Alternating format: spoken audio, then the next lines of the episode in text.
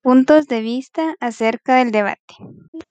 Buenas tardes, profesor. Yo le voy a presentar mis puntos de vista sobre el debate.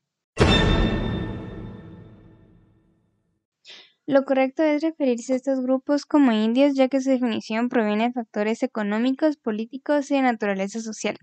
Un problema que se presenta es la desinformación, ya que al no saber cuál es la definición de la palabra indio se comete el error de dejarnos guiar por lo que dicen otras personas en lugar de nosotros buscar la información y crear un criterio propio.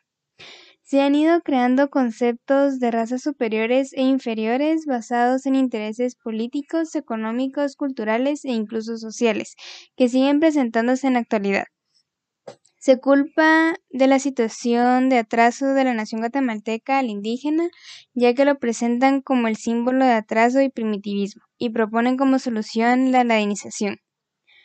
Respondiendo a la pregunta si la ladinización logró su cometido o no, desde mi punto de vista, la iniciación es convertir al indio en ladino y despojarle sus tradiciones, lo cual no pudieron lograr ya que gran parte de la población guatemalteca sigue siendo indígena.